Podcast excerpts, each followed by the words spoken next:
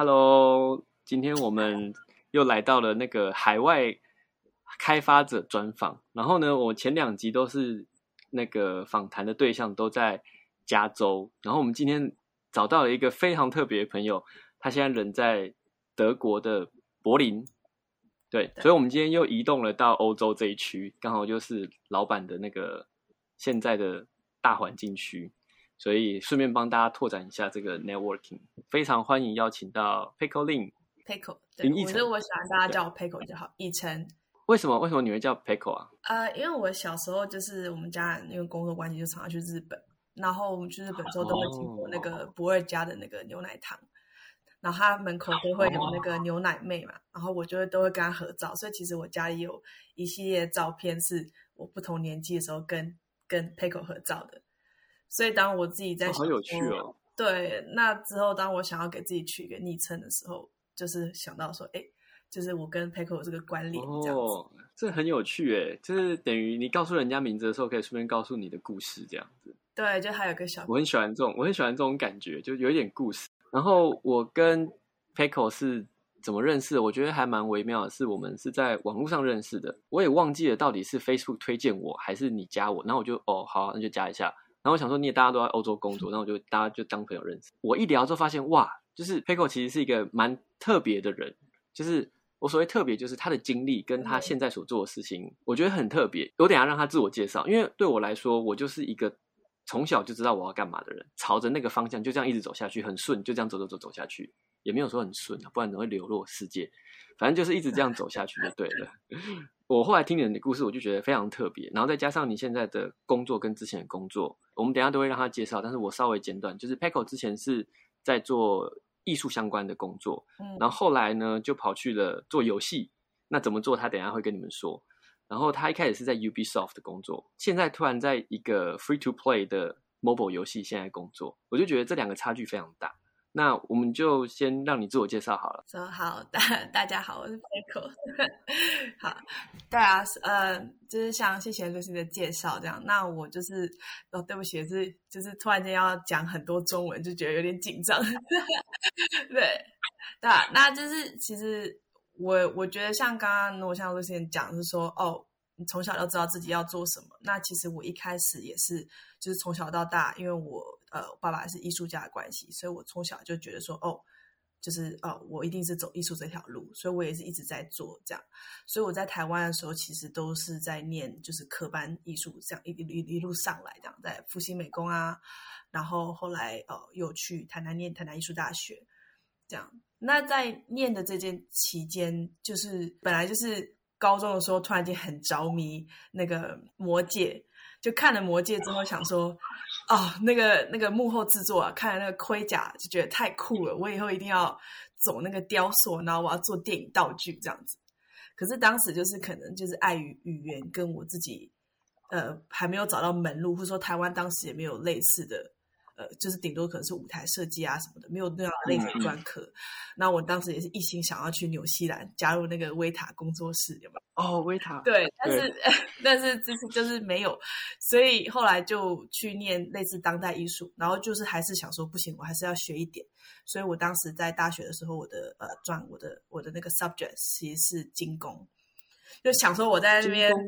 就是金属工艺，想说我要哦金铁做剑这样子。就是你，就是网络上都有那种迷音嘛，就是你想象的跟你实际在做的。那我想象就是我在那边，在那个呃，就是火与火与汗里面做做打打造一把剑这样子。但是其实我最后就是一些小东西这样子，就是做一些小首饰啊，或是一些小装置艺术啊这样子。那其实，在这些这一路的期间，呃。就是如果又稍微回到高中的话，其实我国高中的时候是就已经是一个很，就是比赛我这个在做画画这个做这个传统艺术的这个过程，其实我是一直都是一个很很宅的游戏迷这样子。就是我大概哦，真的哦，对我大概从十二岁开始就是一直在玩网络游戏，就是从天堂哦，然后然后就一直一路玩，这样那其实。还有，还有后来就玩魔兽这样子。那其实就是很因为太沉迷了，就是就是一度有反正有很多波折啦。但是我自己是从高中的时候就一直在画电绘这样子，然后其实我也有就是在那个 RO 的那个游戏杂志做了大概三年的连载吧，就是帮他好厉害哦画漫画这样子，就是每个月的每个月那个那时候那时候 RO 有一个杂志。会在 Seven 卖哦，对，我记得，我记得。对然后我那时候就是有画，就是类似四个漫画啦，这样子。就是就是那时候我跟游戏稍微还有一点接触，但是当时就是还处在说，到底要走游戏圈呢，还是要继续发展我的艺术呢？这样子，就是传统艺术这个部分这样。那到后来就是因为有那时候因为自己因为自己在画店，或者认识很多游戏圈的人嘛，那其实大家的生活好像都很痛苦，就是加班啊。我们那时候。我想要你，你应该也是就业界大前辈，所以你那时候不是我很辛苦。我不是大前辈，我听你这样讲，我大概可以猜我们的那个差距没有很大，我们大概同一个年代出来的，所以我们其实应该差不多，可是没有差太多啦。对，没有差太多，不要透不要透露年纪。好，我没 我也不要透露我的年纪。我是无所谓，我已经被到处曝光了，所以我没有关系。不过我觉得你刚刚说这个。很特别耶！你爸爸是艺术家，对，就是他他自己是类似，就是就是一个斜超级斜杠人这样子，就是他是艺术家，但他也是还有很多个职业这样子啦。但是我怕我怕我一开始讲他就是一个，因为他是我一个毕生的偶像这样，但是我怕我一讲了，就是他的 story 就太长了，这个访谈就变成他了。不行，那我们就等一下讲出来，我就把它消音。滴，我的爸爸是 B，然后就小掉了这样子。所以，所以，对，所以你其实从小你的你的血液中就留着艺术家的气息在，感觉可以这样子讲啦。但是就是真的就耳濡目染嘛，因为你爸爸是艺术家的话，当然就是会让你比较早接触这样。对啊，那后来就是我自己大学毕业的时候就开始投履历。哦，大学毕业。对，那大学毕业投履历的时候，那时候我就是先投画廊。当时在大学的时候是觉得说，哦，我感感觉这样发展下去，我应该是可以走当代艺术，当一个纯艺术家的路线这样。那我会觉得说，但是我们在学校并没有学到怎么让我们把自己变成一个职业的艺术家，就是可以养活自己的艺术家。所以我当时想法是说，那我先进入艺术圈，我先进入画廊，去了解这个业界怎么怎么进行的。然后我自己一方面建立人脉什么什么的，那以后我自己做创作的时候就比较好发展这样。那然后当时是有就是在被投，但是投的时候时候心里一直想说，哎，其实我也可以去投游戏公司，就是就是可能当游戏美术这样子，还是有在想。那当时有一度就是因为一开始画廊都没有人回我，然后一开始想说，那不然去投游戏圈好了。就是我觉得我那时候一直把游戏当成有一个，就是我自己这个电绘这个部分，一直想说游戏美术这个东西，一直想说，就是一直把它当好像一个 secondary choice 这样，因为我一直担心说，就是我不想要被抄到，就是都没有热忱的，很担心的要加班的时候，几个朋友在一些 B 游戏公司，B 游戏公司就是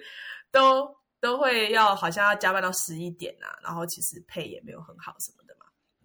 对啊，对，但后来反正因就是机缘之后，就是后来我就上了，我就在我一间画廊工作，就是在村上龙的画廊。不知道你知不知道村上龙？哇，我知道，我知道。对啊，那我是我觉得这是一个，这是一个很好的经验啊。就是那一年真的是跟日本公司工作，真的是被就是被被操到不是人。但是呢，但是呢，我觉得那工作就是打开我很多视野，这样子。又要回去高中的时候，就是我觉得我一路都是这样，好像多重铺梗这样子。反正我高中的时候呢，呃，就一直很想去德国，因为我有一年看那个世足赛啊，然后就疯狂迷上德国，这样就特别就喜欢那个门将，就是 Oliver Kahn 卡恩啦，就是他在台湾卡恩有名的，对对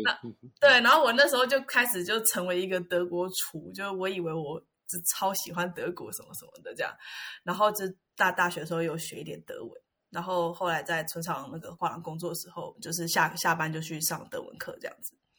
然后我本来的时候，因为那时候台湾那个打工度假突然间很流行，然后我那时候想说，哎，那那不然就是一有一生一年一次也好，就是圆一个梦这样子，反正现在工作有钱的，那我就这个画廊这个工作，我之后有一年我也出去这样子嘛。那后来反正刚好在这个画廊工作一年之后，因为这个画廊它让我接触到很多，像我们刚才讲，就打开视野，就是说，因为它这个画廊其实是它它的画廊其实算是世界顶级，算是顶尖的画廊这样子。那因为我们那个关系也接触到非常多，就是国际艺术家，然后也会去参加一些国际展会啊什么的。当时我们刚好我们画廊在呃那时候有经过一些就是公司的转型什么的。那在那之前，我们举办的最后一个呃。最最后一个大型展览就是跟德国艺术家合作，这样。嗯那当时我就是那种那样出到爆，哪一个德国人来，我都觉得天哪，就是 真的是真的德国人这样子。那反正因为那次合作很开心。那之后，呃，崔万先生呢，他那时候就是也是说，他因为跟那个德国艺术家合作的很好，然后就说，哎，那你要不要之后他们要在柏林也开一间画廊？然后全公司人都知道我非常想去德国。然后我们就问说：“哎 p i c o 那你要不要去柏林的画廊？这样？那其实他们这个是没有 guarantee，他们只是说他们要在那边开。那如果你刚好在那的话，你可以去，就可以帮忙做一起处理一些事情。然后我当时就觉得说：天哪，这是天时地利人和，就是说怎么刚好我在学德文，很想去，然后就刚好有这个机会这样。那后来我就我就就是东西收一收，就 就飞就飞来了这样子，对吧？”这个我这个你讲到这个我非常有感呢，因为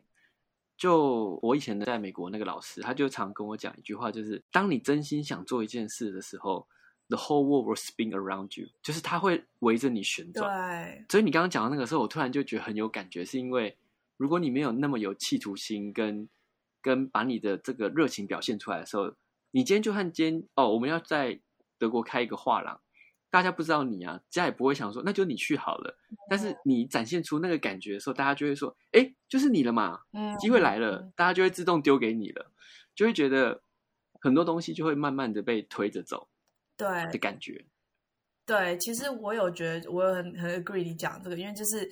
我觉得真的是我以前到现在都会有一种，就是我是相信就是信念的力量，就是你只要一直讲，一直讲。你在嗯对想一直想，那其实就是你自己会把自己带到那条路上，这样子，对啊，对，所以我呃吸引力吸引力法则，对我是很很相信这个的，对啊，对对啊，所以你就这样子踏上了去德国的路，对，然后然后就再也没有回来了，就是就目前目前还没有回来啦，不是，当然都有回家拜访家人呐，但是就是一家也是现在也是九年。就是哇，九年了哎！对啊，那那你怎么进到怎么从村上隆的德国分部，然后跳到游戏这个领域？就是这个，就是中间有一个非常非常波折，就是前我前在德国的前。四五年都是非常痛苦，嗯，不是说痛苦了，就是说，就是你要适应一个国家，然后你有一些很多，就是你想象，就是台湾那时候观光业做的太好了，他讲的德国都是那种很美的，都是那种小镇啊，童话小镇，什么什么的。但是我一来就是柏林的冬天，就是一个灰灰脏脏、非常忧郁的这样。那当时那个村上那边的工作其实也没有那么顺利，因为他们那时候其实我还是拖了几个月我才去。因为我要准备嘛，嗯，那当时他们其实都已经找到人了。那他们他们要我的签证，那是比较特殊的签证。反正就是一些波折，但是我都是我都是一直都有给自己留很多后路。我一开始在台湾参加一些国际展会的时候，我就有去搭讪别的画廊，就是别的德国画廊，就说：“嘿，我之后会去德国，那有没有机会我可以去你们那边实习什么的？”哦，对，所以一开始前一两年我还是在别间画廊工作。就是也是在不同的画廊工作这样，但是久而久之，你就发现说，其实，呃，画廊的工作，呃，它画廊是一个很特殊工作啦。那你你整个画廊可能就五个人，那总监在那，经理在那，呃，就是 marketing 在那，那你你如果是画廊助理的话，你就是 forever 画廊助理，其实没有什么你的份。那加上语言的关系，我以前在呃在村上的画廊时候是当销售的助理，这样，嗯，所以我其实可以运用到我的呃沟通能力什么的。但是当你呃人在国外的时候，你自己也没有什么国国外的学历，然后你的语言又不是说可以讲到那么深入，你当代艺术又要讲很多哲学什么什么的的时候，你就又没有办法好好的沟通的时候，其实你会觉得说，那其实这个没有再向下去没有什么发展的路。那当时嗯我自己在、呃找工作期间什么的，我其实就开始，因为我对游戏还是一直很有热忱嘛。那嗯当时嗯我就是开始想说，那我还有什么其他的 skill？我就是只有花电绘 跟做一些 graphic design 这样子。对，那我当时就开始去参加柏林的一些，其实柏林是一个非常，就是非常怎么讲很有生命力的城市，就它嗯无，时无刻都有很多 event 在发生。对对，没有错所以。想 想可能就是加州也是这样，戏谷也是这样，纽约可能也是这样子，旧金山可能也是这样，但是就是很多事情在发生，所以我当时去参加很多很多 event，然后比如说我会去看啊、呃 mini game，就是 global game jam，就是呃哦，对，就是这个我们就叫 game jam，，我们也好像没有哦中文呢。那就是它是，但是它 game jam 是游戏，就是全球的嘛，global game jam 都对有。嘛，然后还有自己还有呃柏林自己有 mini game jam 这样子，然后我去参加，反正我去哦参加很多或是那种 tech meetup 什么什么的，嗯嗯嗯，然后我还去一些什么呃呃游戏招招财会什么的，那然后他们就会有讲座啊哦什么的。那其实你看到的时候，你就突然间就觉得，哎，那时候刚好 indie game 又整个起来了。嗯嗯对，那嗯，那是什么时候？那是哪一大概年？是两千二零一三一四左右吧。哦，对，那时候就是那个 indie game 的 movie，那时候那一阵子大爆发。哦，呃，对，对，那一阵子是真的就是 indie game 大爆发的时候，那个 Braid 还有 Fast 游戏，还有 Super Meat Boy 这几个游戏就顺便整个炸掉了。对，瞬间很多人就注意到哦，indie game 就是独立开发这种事情。对，对我觉得大家注意到应该是说他们那个 profit 大到大家吓到，说怎么 indie game 可以变得怎么那时候你怎么有办法说几个人然后自己做个东西，对去拿去卖，然后居然你可以得到这样子的回收？对啊，然后会有这样子的推广度，这样。那其实那时候就是突然间大家都也很新奇嘛，那我当然就突然间觉得说，啊、好兴奋哦！那感觉现在就是这个路，我我在柏林可以感觉更更有发展，好像有很多未来嗯这样子。然后你会让你觉得说，哦，就是 I want to be part of it。那那时候我就呃开始去想说，但是如果我要长久待在柏林的话，我应该是要有一个学历的这样。那我就又开始去看，然后就找到有一间呃国立大学，他们是有游戏设计系这样子。当时整个德国可能就只有三间吧，然后其他两间都是私立的这样。你说三间有游戏科系的，对，就是专只有就是真的是叫游戏设计，不是什么多媒体设计、沟通设计，嗯对就叫游戏设计这样。对，你知道，就是台湾很多那个什么，我懂，我懂，都是做游戏都是在念什么传媒或是什么的，对不对？对对对对对。我我我算是很奇葩，是因为我念的学校是全台湾第一所第一届，你念的是哪一间我念龙华科技大学。啊？然后那时候我去读的时候，我们学校正好创游戏开发的这种科系，然后我刚好第一届进去。对，那这样我算很幸运师资是都会是都是业界的人吗？还是就是都 不是，就是还是都是教授，但是他们觉得他们自己懂一些游戏，就 这个就这个就，嗯，但我觉得这个是蛮常见的一个问题，不论是在国外或国内，其实都很常见。只是说在台湾，它的生态比较没有这么蓬勃的时候，所需要的师资就更难去挖掘到。对我们顶多那时候的师资就是，呃，我们需要学城市，那我们就去找自工的老师，然后或者是说我们嗯需要美术，那我们就是去挖美术系那边的某一个老师过来，或者是有夜师可能想退休了，然后他他也有学历，他学历也够，那我们就把他聘来当做我们教美术的老师。但是所以就是这边凑一个，这边凑一个，这边凑一个，然后最后凑起来。嗯，那所以在很多课程规划上，我们并没有像国外这么完整。哎，其实我们可以等一下来聊一下，就是在柏林，你说柏林的我念的这个叫 HTV，就是 HTW，HTW 对 h t v 就是类似柏林经济科技应用大学，哦应用大学。然后有一个专门的科系。那还有科系叫做 Game Design 这样子。那我们那个系其实就是当时。我我我也不不好意思自己说顶尖，但是我觉得我们那时候应该是我们那个游戏的学生出来是发展最好的。然后我们那个嗯系是、是非常有名的，很难进。就是当时我那一届可能是四五百个学生取四十个，哇，所以当时大家进来的时候都是那种，我们是那个 final forty，你知道，就是每个人进来 我们都缴五八万这样子，对，但是很厉害啊，就是十分之一啊，十分之一的人，对啊，对啊我当时也是就是很很紧张啦，在弄那些就是要报名的 application portfolio 那些的。那后来就是在那边念了四年的期间，那其实我一开始还有大概写一小篇文发发在那个巴哈之类的对哦，我有找到啊，，你说 好丢脸啊！没有没有没有关系，我我不会啊，我觉得我觉得，因为我有看完你写的东西，嗯其实我觉得对于蛮多在，我觉得那篇文章我最后。如果你 OK，我就把它放在下面，然后让大家一起去读。这样，我会把它写在文章里面，就让大家可以连接去读。因为其实我觉得很多时候这种东西，我们一般人是看不到的。尤其是像我们这种出去，然后你看过外面的一些东西，然后你其实可以把这个知识带回来，跟大家说你要怎么去嗯，走向这条路，其实并不难，只是我们告诉你怎么走向这条路而已。对对，对，我很认同你讲的，因为真的就是我觉得，我觉得很多时候我们知道这个人的时候，可能他已经是他已经在业界不知道几年，然后大家也不会特别去讲说为什么他一开始有多草根，然后多辛苦什么的，也不会 特别对讲这个。对啊，对，其实我们不会讲，因为大家都看到的是那个瞬间的辉煌，或者是那个瞬间的灿烂而已。嗯，但是其实，或许或许我们以前有努力过一段时间，但是其实那个努力并不是说每个人都是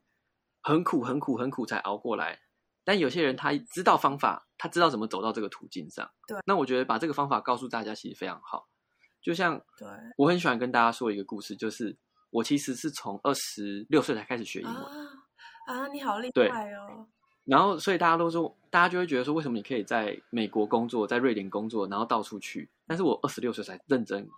真的学英文，所以我一直用这个东西去鼓励大家说，如果我出得去，你们也出得去，嗯就是这样子而已。嗯，对，因为我我我自己也是当时就是觉得说，呃，我其实应该要当时应该是要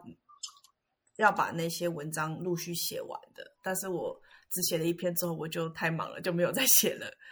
就就断尾了。因为我当时的想法是说，想跟大家一起说，好像跟我一起来读这个研究生，要一起经历我很多事情啊。然后那时候就觉得说，啊，如果大家跟我一起，maybe 可以让很多台湾的比较年轻人什么的，可以感觉说，啊，他们也可以做到。也是我们我们没有这么在这么远的地方，我们是跟你们一样都在、嗯都在念书而已。对对对啊，那其实那时候在一开始泼在巴哈的时候，也是很多人就会开始讲说，哦，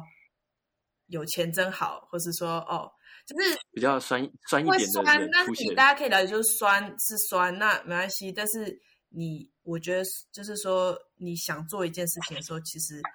所有事情都没有那么难。你真的很想做一件事情的时候，嗯，对啊，没错，对啊。那总而言之，就回到我在念书，对。然后你说你就念这个科系，然后是念大学吗？大学。对我那时候就是等于说我，所以你又重念了一次大学。对我那时候就觉得说啊，我已经二十六岁了，还要再念一次，我念完都要三十了，这样子就觉得就觉得啊，但是就是那时候就是觉得说我人生现在就是砍掉重练，这样，嗯就是我画廊的经验我会带着，但是我现在就是要走上另外一个 career path 的这样。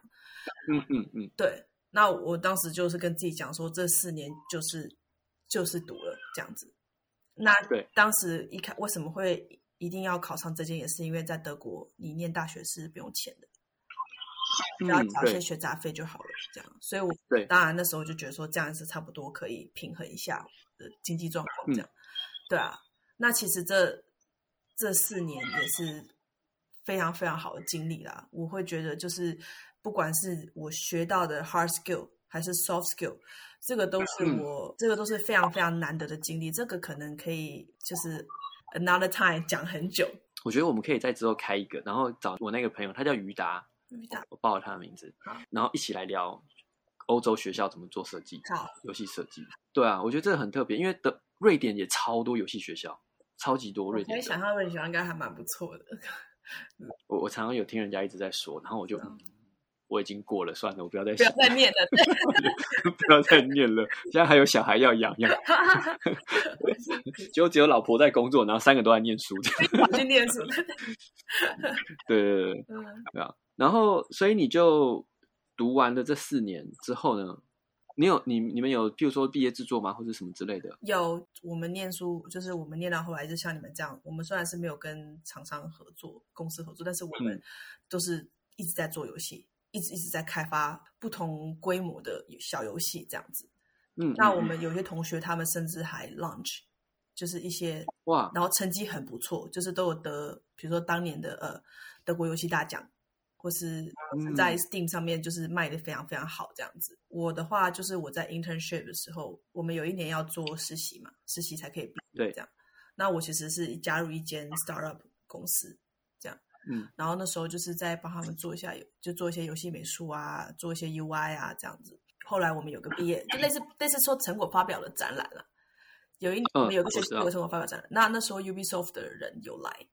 因为他们那时候刚、嗯他们那时候刚在柏林设点，对，然后他们其中有一个人，他以前在就是我们这个大学，就是他念书过这样，他那时候就想说，哎，他们有游戏设计系，要不然我们去看看现在学生在干嘛这样子。那他们来的时候，我就是有跟他们聊到天，他们有来我们玩我们的游戏这样子。那嗯他们那时候就有有，我们就有稍微聊到联系到这样子。那到后来是呃，我已经快要接近毕业的时候呢，他们有一个人就联系我这样子，就说：“哎，你要不要考虑来投我们的 UI 设计这样子？”那其实我当时已经答应那个那个 startup，我毕业之后回去他们的公司工作，但是我就只好去那个，就去那个 startup，我跟他新创公司说啊。对不起，就是好像要分手一样，说啊，It's not about you, it's about me。对不起哦，就是 Ubisoft 我不能拒绝他们这样子。然后哦，你还有讲哦，你还有讲对我方吗他们说 Ubisoft，因为他们他们听到 Ubisoft 都可以理解嘛，就是他们也没有办法，哦，就是就是因为我们我们都很熟啦，那个新创公司就是哦 OK，很很好这样子。对啊，那呃，我我就去呃，后来我就是经过很多个很多重的面试过程，跟嗯跟考试什么什么的，然后后来就上了这样。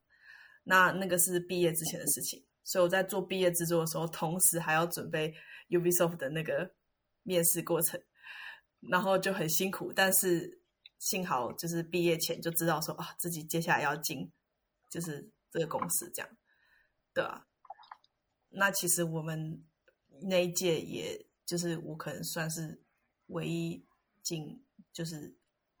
Ubisoft 的人，这样，因为我们那时候其实不德国也没有什么呃 Triple A 的工作这样子的公司啦，嗯嗯嗯，对啊，我知道德国好像听说是网页游戏跟线上游戏比较多，线上游戏是就是他们一直都想发展，可是都做不起来，这样子，可能就是德国人并没有那么喜欢，就是像台湾那么盛行，亚洲那么盛行那种 MORPG 这样子，对啊，嗯网页游戏倒是很多啦，网页对我有是听说网页游戏很多，对，后来我就毕业之后就去那边工作了嘛，这样子，等于说好像从现在像一个像一个社会新鲜人一样，重新开始工作。然后，所以 UB 算是我第一份工作，我做一年。然后我现在、呃嗯一年之后，我就现在来现在的手机游戏公司 UGA 这样子。哦，UGA，我跟大家介绍一下 UGA，UGA 是一间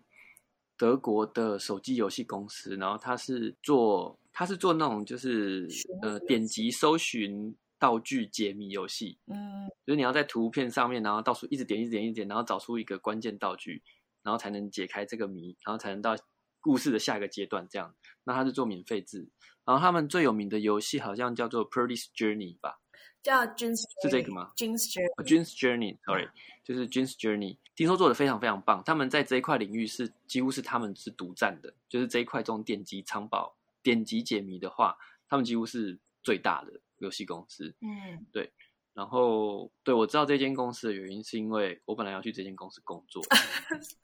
是啊，然后对，然后的就是很妙的是，你知道他们前几年有裁一次员吗？对他们有个大裁员的时间。对，然后我刚好是在要裁员之前，我拿到 offer，然后呢，我没有被裁掉，但是我准备要做搬迁的。那时候其实我在美国的签证已经结束，所以我一直要找下个地方去。嗯然后我那时候乌嘎就发给我 offer，然后我本来是要举家从美国直接搬到德国去，然后就在搬迁的当中，我已经我已经我已经 sign 那个 offer 了，然后嗯。在搬迁的过程当中，他就说呃不好意思，我们要把你那个 withdraw 掉，然后我就 what 天哪，对，然那后然后他们也没有对，然后他们也没有说什么，但后来我知道那个人是已经走掉了，他也他也离开了乌嘎，对哦。然后对，然后后来他们就说他们有一些变动啊，然后就不方便，然后说那你不能把我移到别的专案，他就说呃不行，然后我就其实我那时候蛮蛮沮丧的，非常非常沮丧，很打击。很，然后嗯。对打击很大，而且是你要放你就已经准备好要搬迁，那时候我什么东西都卖光了，就整个整个都已经在搬的，就是整个在搬的路途当中。呃，对，然后那时候还有包括其他几间公司 offer 都全部回绝掉了。哦，然后就就这样子，对，然后然后我我唯一我唯一觉得最有趣的事情就是我那时候在面试乌嘎的时候，他最后最后一关的面试，他让我从美国直接飞去德国面试，嗯。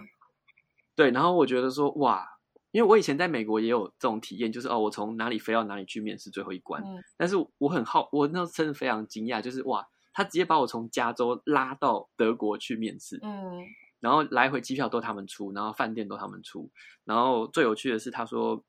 呃，你来面试一天，然后我送你一天观光旅游，随便你要干嘛。啊，然后那一天，对，然后他说那一天所有的行程就全就是你所有的开销都我们包，但是不会超过太多了。就是譬如说每天可以吃几嗯吃几餐有多少钱，然后你可以做什么娱乐可以多少钱这样子。然后他的他的原因是因为说，就是如果你要来这边工作，您我希望你可以更了解你喜不喜欢这个城市。啊，对，然后所以他就送我一整天。然后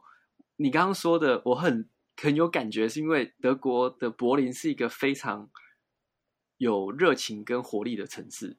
然后我那一天就是哇，我已经计划好免费的旅游，所以我隔天早上一起床，然后我就骑着脚踏车，嗯然后把德国有一条有一条道路是可以贯穿从上面到下面这样贯过去，嗯。然后会经过凯旋门，然后我那一整天就一直骑脚踏车，一直骑脚踏车，一直骑脚踏车，就到处去，然后所有的观光景点我都骑脚踏车去，嗯，对，然后我就骑了一天，然后我就觉得哇好开心，然后隔天我才坐飞机又回去，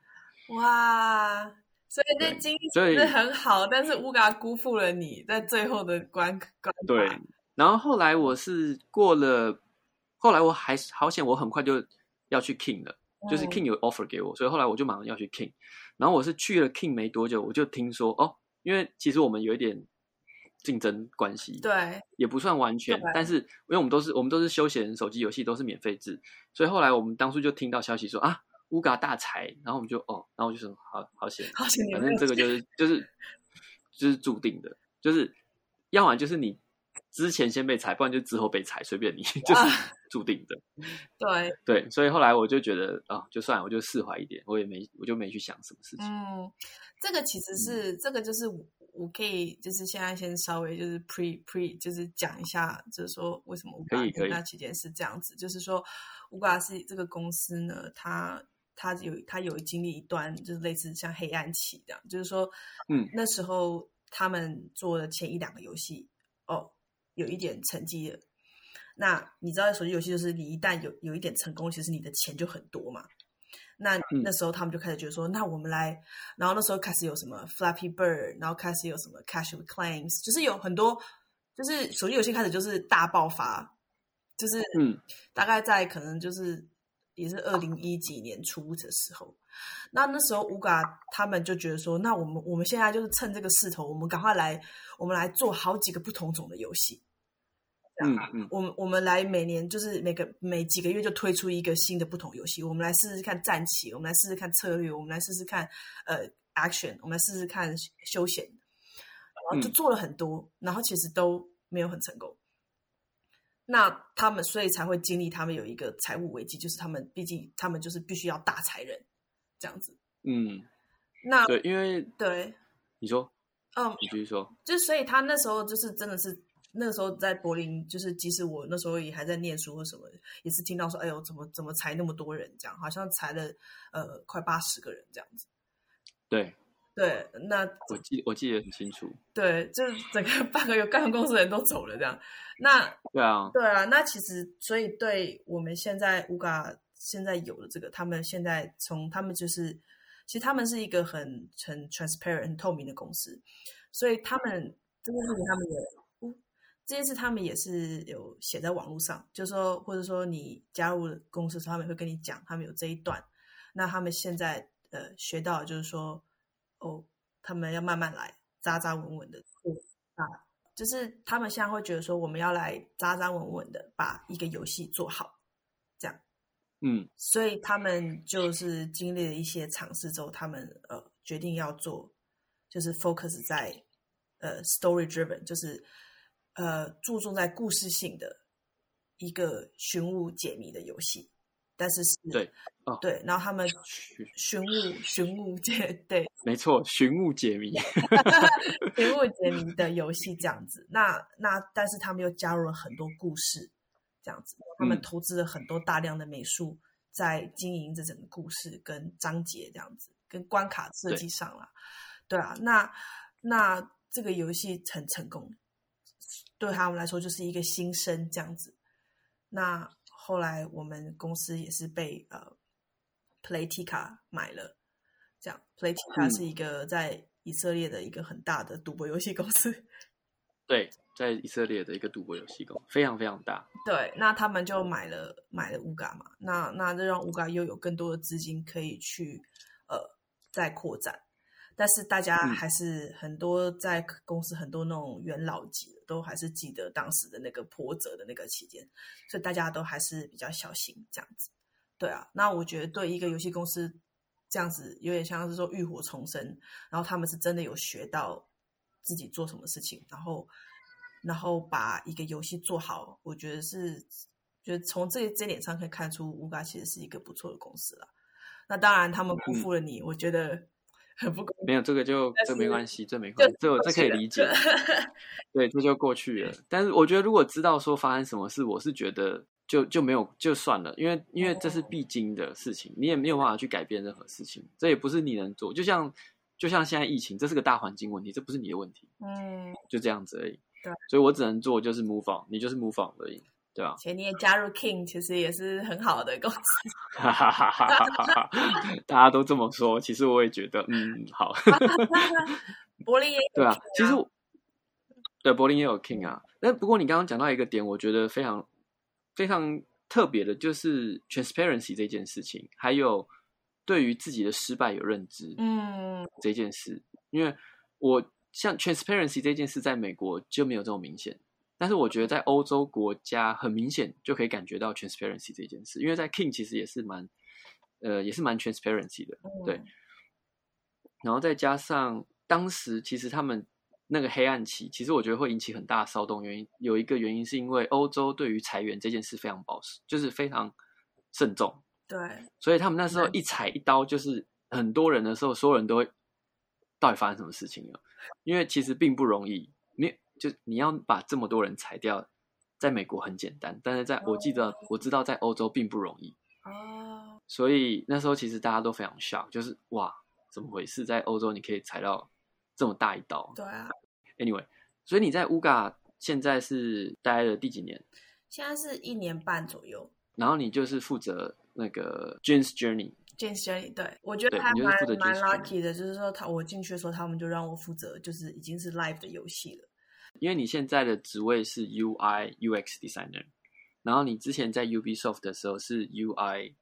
artist 还是 designer？UI designer，UI。design U 其实也是 UI UX designer，对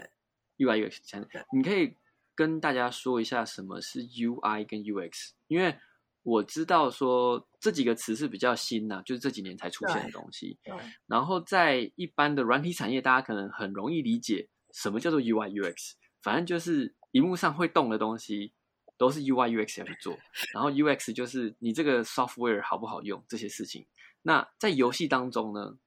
你可不可以跟大家稍微解释介绍一下，就是 UI UX 在游戏中是在做什么事情？所以呃，好，那我跟大家大家讲一下，我也我也觉得我也没有到非常专业到我一定可以讲的非常好，但是我就尽力了。那就从我自己经验开始讲。那我觉得呃，通常我们一般现在很流行，很多人在做 App 嘛，很多人是讲到 UI UX designer 这样子。那其实呃，这工作跟 App development 就是在做那些台湾会讲 APP，就是那些的 development 是不一样的。呃，游戏的 UI 跟 US 其实。很多是就是基础上是一样，可是你在游戏要你要做的非常 specific。那我通常会，我通常我的解释对 UX 是说，你在做一个骨头，你在做一个骨打一个骨架，然后 UI 上面的皮这样子。那因为很多人搞不清楚 US 跟 US 是指什么样差别嘛？那就像我们刚刚讲说，以按钮来讲好了。UI 就是你要做那个按钮长什么样子，它是它是红色还是黄色，它是什么颜色，它有没有看起来很好按什么什么的。那 UX 呢，就是要让你知道，在一一堆资讯中，你知道 UX 那个东西是一个按钮，然后你要你设计让人家去按它，找到找到它去按它，这样。那按它之后发生什么事情，那都是一些 UX 的这个过程，这样。那其实，以目前在游戏产业的，就是说在游戏这个设这个 development 这个 pipeline 里面呢，UX 跟 game design 还是很多时候会重叠。因为你游戏设计师他们在设计的时候可能说啊，那你要先你你这边按了之后，然后那个角色要跑去那里啊，跑去那里之后要跳什么地方，但是你 UX 就要很常要介入说，可是玩家不知道那个箱子要跳啊。你这摆在这边跟那个东西，你你知道啊，就是跟 design 呢会重叠很多。那这个就是 U 跟跟跟 design 要去调整的。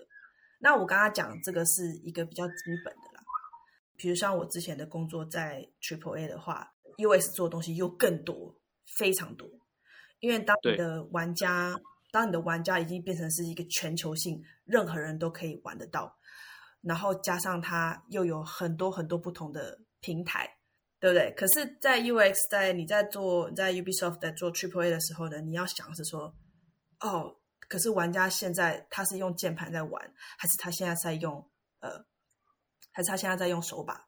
这样。对。那这个玩这个玩家是不是呃，是不是有一些像现在很流行会讲 accessibility，就是说支援一些障碍的人，就是无障碍的玩法啦。哦，对，就是我我其实一直不知道 accessibility 这个要怎么翻成中文。就是我们提供一个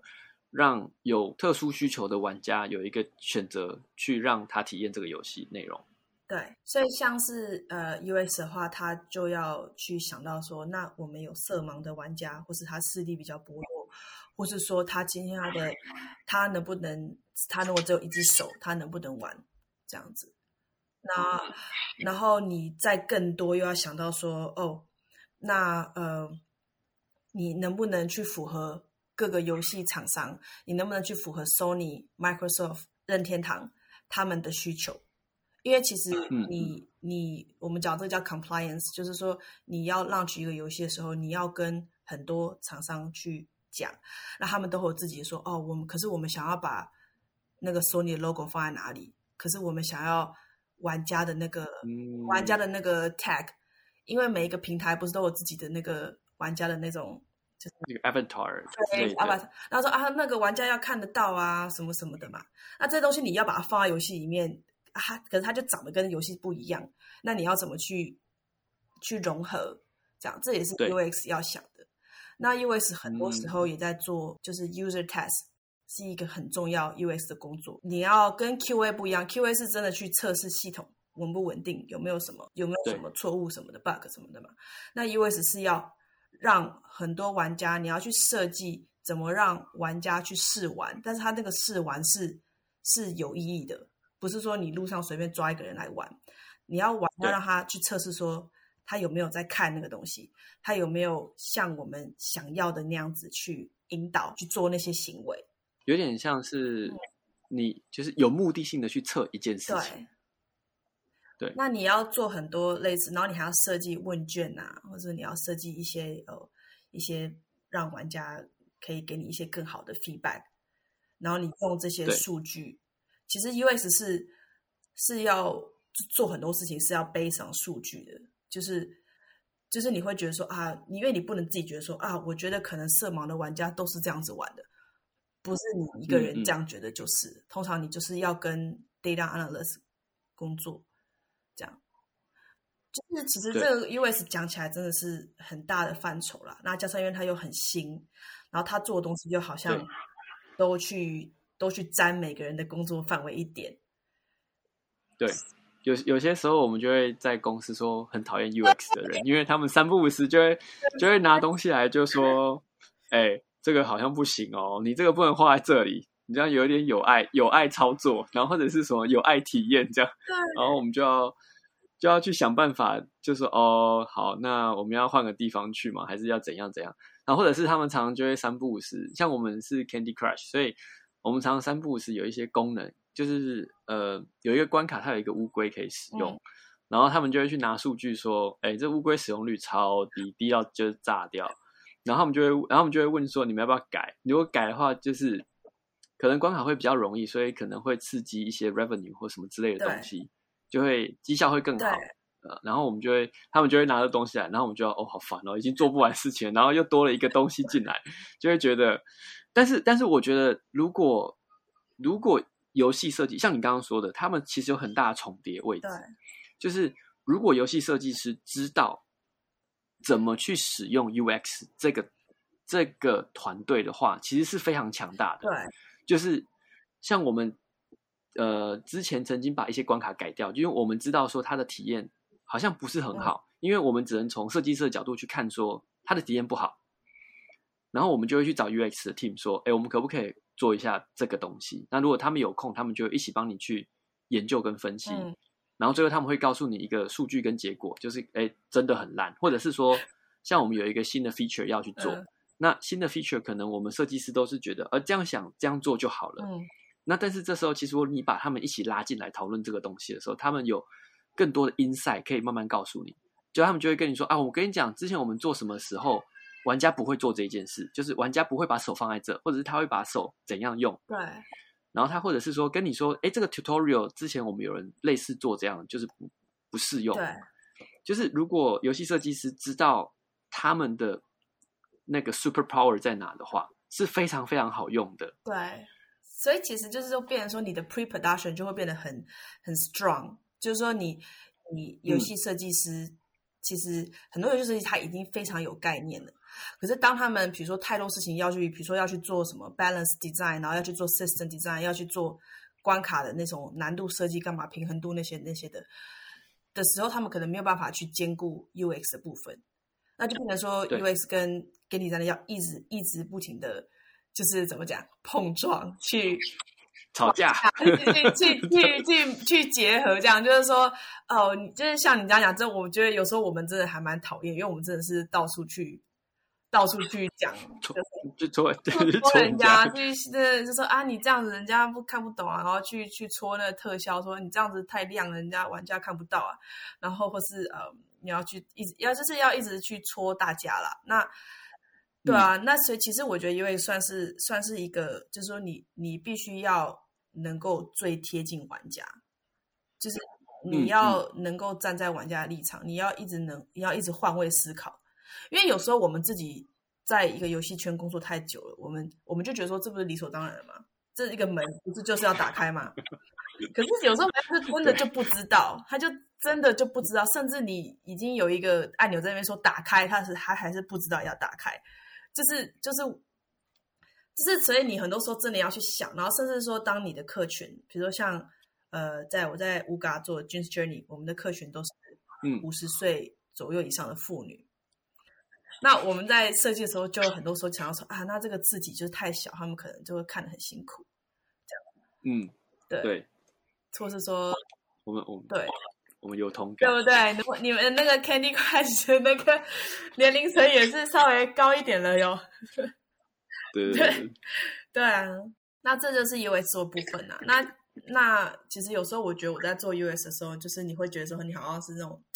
像在钢铁人一样，就是你会脑中就是要你的那个你的那个 hologram 是这样射出去的，因为你要你要突然间想很多各种不同的 scenario，就是各种不同的情况。就是玩家这样子按，嗯。但是如果玩家刚好在干嘛干嘛，然后如果玩家怎么样怎么样，就是你要想到各种不同的 edge cases 这样子，因为游戏并不是非常线性，独立游戏可能是，没错可，是对，可是你在做一个比较多 feature 的游戏的时候，它就越来越不线性了，所以你没有办法去想玩家到底你你可以想到几乎全部，但是你你要能够去梳理那个背后的逻辑，这样子。我觉得这是一个蛮特别的，在我觉得 UX 在游戏当中是一个蛮特别的职位，就是跟有一点跟其他不太一样，因为其他就像 application 你说的，就是这样子而已。而且有一些 application 他们是可以被重复复制出来的结果，嗯就像我今天要做一个电商，我就去复制虾皮，因为他们已经，他们可能有一个最好的 UX 体验成成型了，那我们可以直接把它复制出来。但是我们在做游戏的时候，其实有时候是无法复制。就是我知道我想做一个 RPG，或者是我想做一个跑酷游戏，哦，OK，那个 Assassin's Creed 就刺客教条，哦，然后有人就想要复制它，但是你的游戏绝对不会跟它长得一模一样，你一定会有一点点改变。然后那个改变的同时，你就没有办法用 UX 一模一样把它复制出来，你就一定要再去，因为你自己的核心或者是玩法 whatever 改变了，你就要开始去调整使用者体验。对就是我觉得，所以我觉得 UX 在 UI 跟 UI 在游戏当中是蛮特别的，跟其他人都不太一样。然后，但是你们我们大家其实每一个游戏设计师或者是开发者，其实都是为了游戏好。对只是你们的角度就是觉得说，我要让这个体验变得更棒。那可能玩家像我们游戏设计师就觉得说，我要让核心更好玩。但是大家都是一个同样的目对标。，因为其实游戏好玩可以到很好玩，但是那种玩家不知道怎么玩，对他来说就不好玩。对对就像我们我们知道什么是玩法，但是我们要怎么把这个玩法跟玩家明确的告诉人，这样子。对，就是我觉得这是一个很有趣的地方。然后你说你在，哎，那你在 UB 的 project 是你说还没有公布吗？对，因为 U B 他就是我们每个人都要 sign，就是要签那个 N D A，NDA，那你就是口风要非常非常的紧，这样。那所以 那你有你你你觉得你可以讲什么有关 UB 的东西？呃，我可以讲就是说，在 U B 它是一个就是。就是 Triple A，我还是会觉得是很多人的梦想嘛，就是好像很多人会觉得说，所有在做游戏的的梦就是要进去暴雪，现在没人要进去暴雪，但是呢，不要不要这样，不要这样，不要要这样。对不起，对不起，擦掉好了，这个就是 这个没有，我我我我觉得我我我们可以这样说好那个暴雪不是我那个年代的暴雪，所以我不想好去了。我对对，我可以这样讲，那不是我那时候想要去的暴雪，但就是就是我觉得就是当时很就是现在我们那时候甚至我们在念书的时候都会觉得说哦，大家都给我看不起手机游戏公司，因为就觉得说就是啊就是很商业化，就是要钱啦，嗯这样嗯，好像很上瘾啦，就是要就是要要让玩家就是很中毒。有 on 对。的，那哦，然后呃，Triple A 呢都是要就是要做大，是有梦想的，这样就是有热对忱。quality 对。要 quality，对。那有个梦的这样，那事实上我觉得也是。然后我觉得 Ubisoft 就是像这样子的 Triple A，就是三个游戏公司也都是吸引这样子的人。那其实大家在里面的工作感觉就是很好，因为其实大家就是都很有热忱，很多人都想要做，然后每个人都真的是都真的是业界业界之精选这样，就是那些 senior 是真的很厉害，你就会觉得说，嗯，他干嘛要在游戏公司工作？他干嘛不去做 freelancer？感觉感觉他会赚更多，干嘛要这么大的公司这样子，很辛苦这样。嗯然后我觉得就是，然后大家我在那边做的工作也是也是要做一些 UX，但是大公司就会变得说很多事情都分得非常非常细。其实到到你的时候，你可能就你只要做那个就好了。你你要你脑子要有，你脑子要有，就是每个不同环节的事情，就是的资料。但是你在做，就是你把你交给你的工作做很好。因为比如说，对比如说呃，我的我一些另外一些同事啊，比如说他们是说关卡设计师好了，或是说 environment artist，那你可能会想说，哇，他工作一定就是在那边盖那个关卡，弄很美这样。没有，他工作可能就是整个大地图的那一小块，他就把那一块石头摆好，他就在做这些。可是他其实他其实他自己本人可以做整个区域出来的，但是他分到工作就是把那些石头摆好，这样，因为因为你因为你当你在做任何改在在这么大的游戏规模的时候，你做任何一点点改动，你都会影响到城市关卡，呃，游戏性 UI 什么什么都会影响到，所以变得说每个人分的工作都很细，但是要做到很精致，这样子。对，我觉得这个是一个。这是游戏设计师很需要知道的一个思维逻辑，就是你，因为你，你，你可以去想很多天马行空的东西，但是你必须去思考每一个这个天马行空的东西会衍生出多少的分支跟结局，对，然后你才能去下决定说我要不要这个东西。但是如果你没有办法下决，没有办法想出后面那些分支的时候，你是没有办法做出一个正确的决定，因为。设计师，我只要讲一句话，我们只要讲一件事下去，有可能 programmer 要改事情，UX 要改事情，artist 要改事情，然后就会无限的发散掉。对，对我讲一个我自己的 project，我在 U 我在 UB 的时候弄这个 project，我当然不能讲什么游戏嘛，但是就是讲一个例子，像你刚刚讲，就是我们的游戏设计师呢，他突然间觉得，要是呃我们这个我们这个里面的一个 NPC 他要做菜，好。然后玩家可以给他，可以给他一些资资源，让他去做菜，他就觉得很酷这样。然后他就想说，那我们就这样子就可以再多推出很多不同食谱这样。可是当你的那个，当你的那个界面非你的那个游戏空间非常小，然后有很多事情同时在发生，然后他就是他又要你去收集资源，那你去资源的时候，你是不是就要想说，那要怎么跟玩家讲说？有很多不同资源，有很多不同的菜谱，有那那些食谱，然后你做了那些食谱之后，又要跟玩家说，那那个每个食谱是有什么不一样的差别？就是你光是想说，光是他突然间想说，哦他要做不同食谱，就可以让游戏突然间变得很多事情要做。可是那甚至不是游戏本身的 core play，就是对，是一个小小的一个小 feature，这样子。对，就是他只是突然想一件事情，但这件事会延伸出很多很多复杂的事情的时候，然后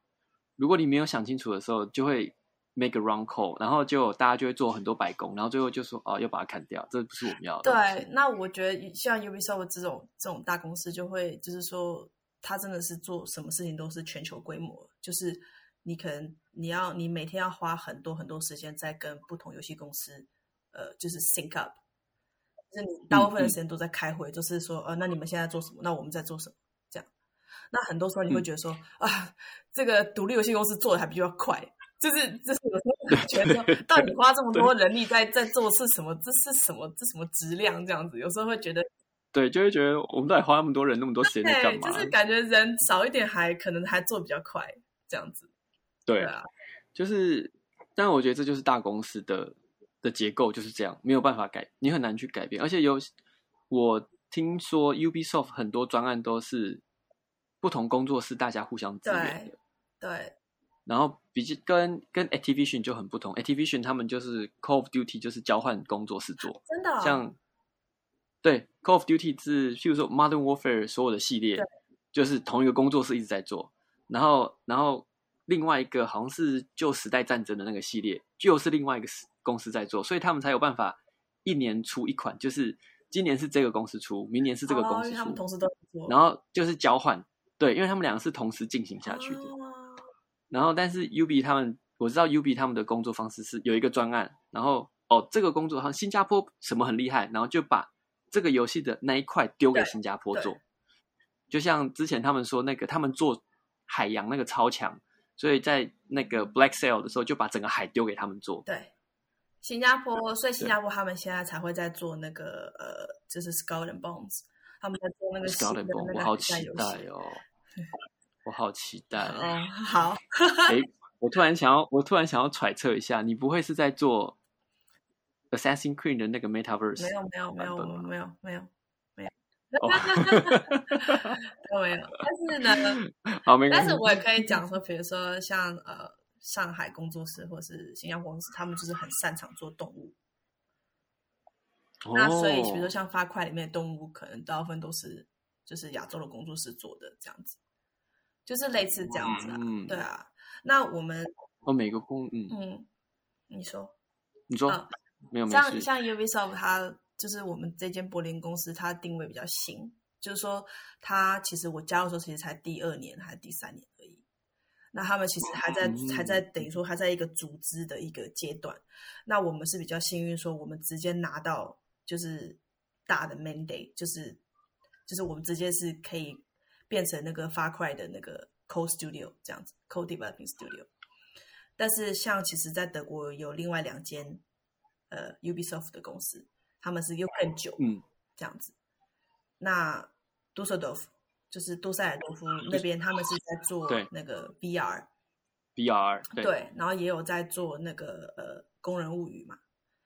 那另外一间叫做就是美英兹，就是 Ubisoft Minds，他们是在做嗯 Arno，Arno 就是 Arno 一八八零嘛，就是一个策略游戏。像工人物语哦，，这但我不知道它其实非常成功，他是去年去年一个呃前年啊前年一个非常非常成功的的 Ubisoft 的旗下的一个销售非常成功的一个游戏。嗯对啊，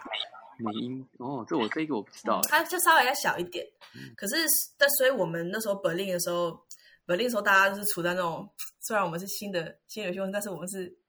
就是我们是比较大规模的这样子，因为我们是直接开始做那个发块系列这样子。对哦，哇，所以哎，所以但是你没有参与到发块我没有我在做另外一个 project，因为是就是工作室，它有时候里面它会有分，就是大家去做不同的这样。对啊，对哦，所以你就是做那个秘密的专案，会会公布吗？之后 我我希望啊，因为是像你希望哦，好这种三 A 游戏公司，很多时候很多游戏就是有时候大家玩家抱怨说，哦，怎么游戏都不出来啊？你们是不是都没在做事啊？为什么要这个都没有啊？有时候是真的他们在做，可是就做不好，或是说做做到一半就说砍掉，不要做了，这样就是都有对。对，有可能，那那就是各个工作室也有可能就收起来，都有嗯，啊。对，哦，嗯，了解了解。然后你在学校的时候是学 game design，对然后你出去的时候，你去工作的时候是做 UI UX。那你在学校的时候有学什么基本的知识跟技能吗？我们就是刚开始前一两个学期的时候，都是要就是三管齐下，就是你要游戏设计理论的部分，嗯还有实作，然后游戏美术，嗯，跟城市，嗯，就是我们的、哦。我们的我们这个学习希望说，大家即使之后要去分专攻，但是一开始我们还是都要理解每一个每一个 pipeline 做起来是怎么样，这样你以后在做你的专业的时候，你才可以有办法想到别人正在干嘛。我很认同，我非常认同这个是真的是很需要，不然就是你自己这样子画画画画画，人家也不能用，或是说，或是说成你就是其实很多时候你在设计的一个东西的时候，是这个经验对你是很有帮助的，就是了解一下别人在做什么，这样至少有点同理心。对，有点同理心，知道游戏设计也很辛苦，这样对因为对就不会说可能计划讲了一句话，然后美术又要画十张图以上这样，然后你就会觉得说，企划就觉得啊就这样子啊，反正我就是要这个功能，然后你没有想过说嗯你你花了很多别人的时间成本，但是不一定会做到这件事情，这件事不一定会要。对对。然后，那你 UI UX 有特别学吗？学校有特别教 UI UX 这个观念，或者是说相关的东西？没有哎、其实好玩是这样，其实我还蛮想回去跟教授讲说，能不能就是有一个类似 workshop 讲一下 UI 也好这样子，因为其实以我们学校的风格来讲，就是我们学校都是走那种、这个游戏必须要不用 UI 你也知道怎么玩，就是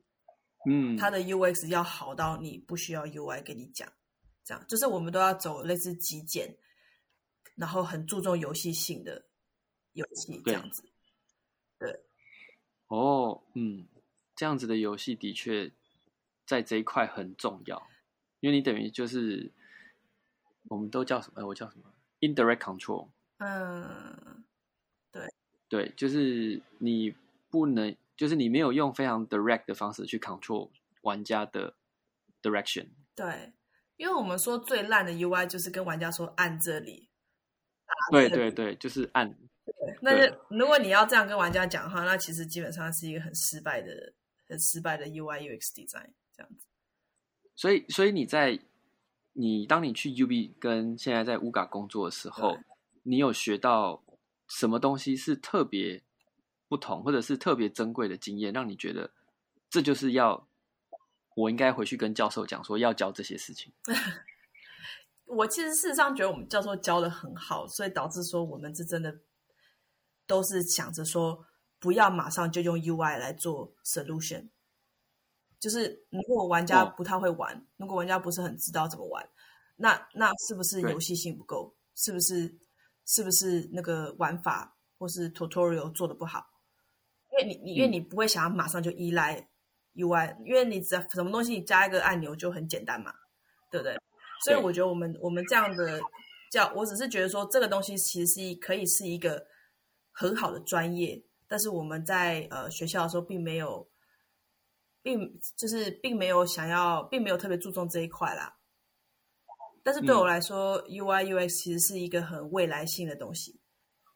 因为当我们的呃，当我们可以用，我们可以玩游戏的方式越来越多、越来越多的时候，然后当我们可以越来越 immersive 去游戏的世界，像那个 VR 或是 AR 什么什么的时候。那你你你唯一能跟这个虚拟世界结合的沟通的东西就是 UI，对对，就是对啊，就是让你知道你现在的 status 的时候，就是只有 UI 的，所以我我所以我才会决定说我要走这条路，这样。那因为我我我的好奇是说，因为像你我们刚刚说一般的 application，他们有 UI UX 的设计师，但是很多他们都是从那个呃 HCI 出来的。就是人因工程学系出来的，所以他们有他们有一个很制式，就是比较制式一点的，譬如说教科书啊，或者是参考文献可以去读阅读。然后，所以我一直很好奇，说游戏业有没有这个东西？因为就我们刚刚说的嘛，如果我今天想要做一个虾皮商城，我没有一个成功的范例可以完全可以复制，游戏中没有。我顶能说我我要做一个游戏是类似于什么样子的游戏，但是我 UI 可能会不一样，或者是我感觉会不一样。所以我觉得，反而好像有些时候，我们在学校或者是我们在教一些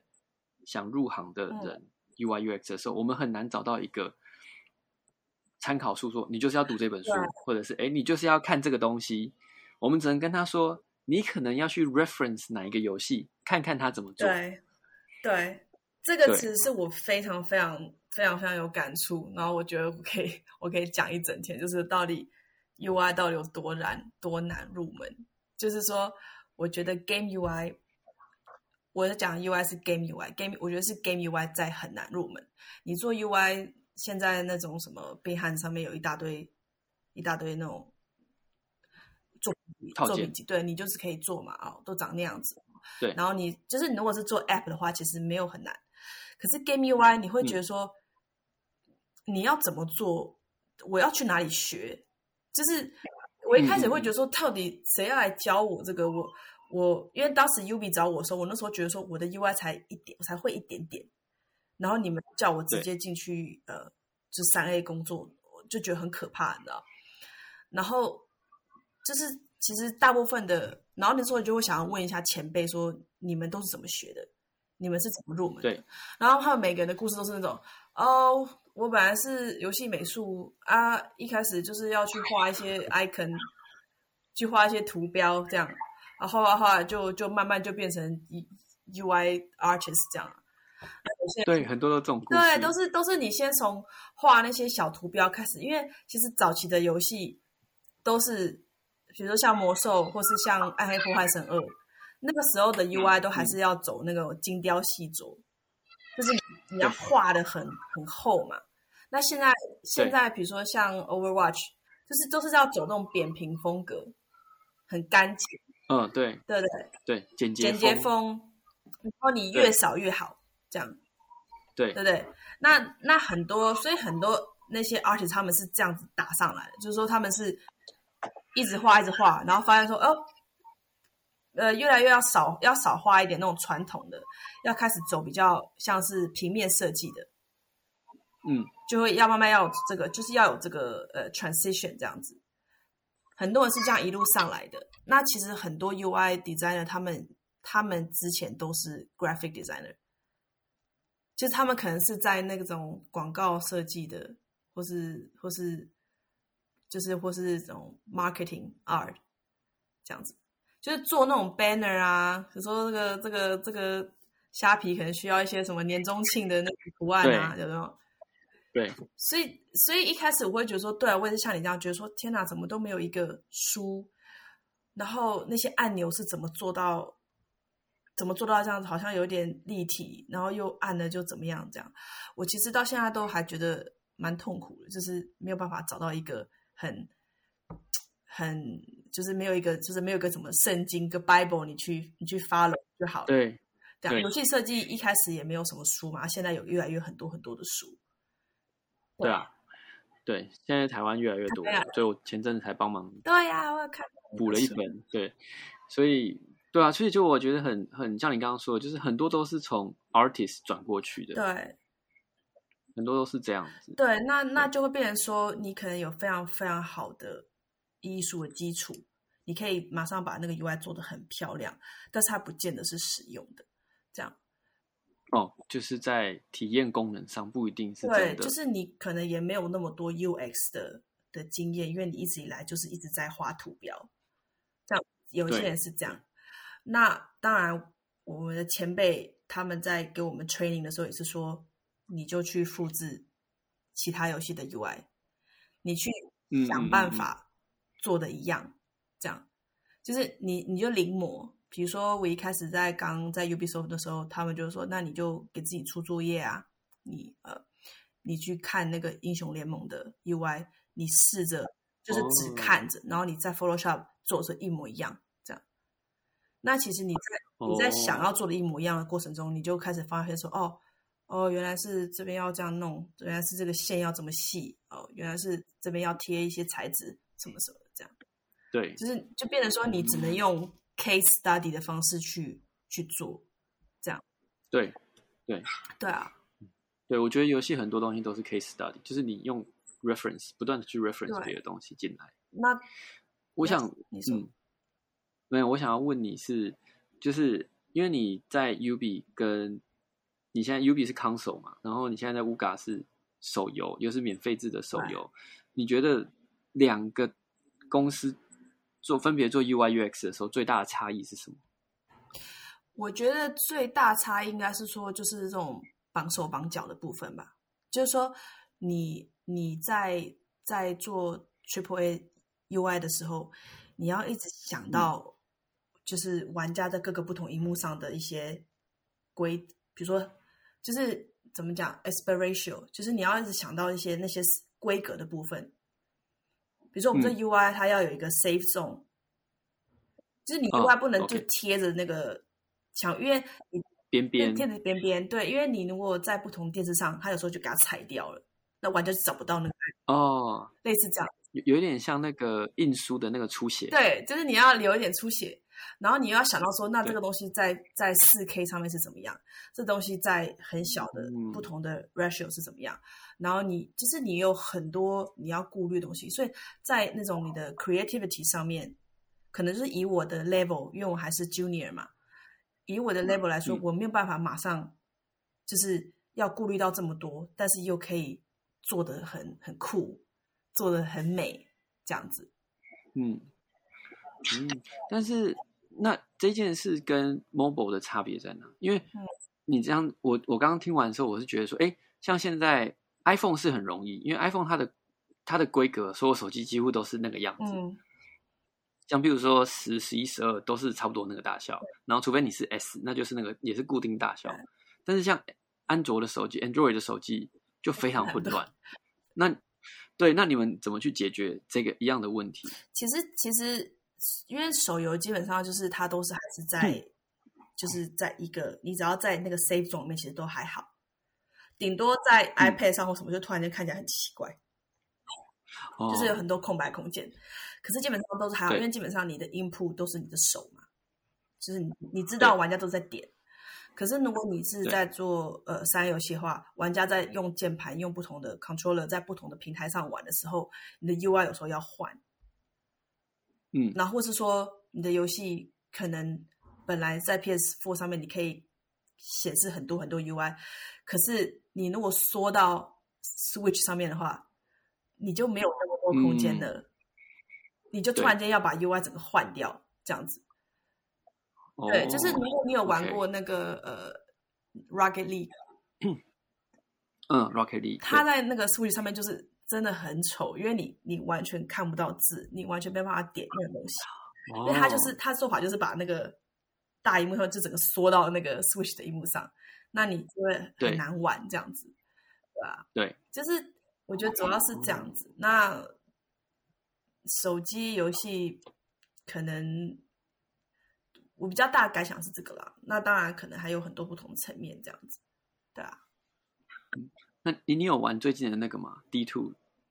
的公开测试，没有哎、然后他就他就你讲到这个，我就刚刚想到那个，因为你可以，他现在是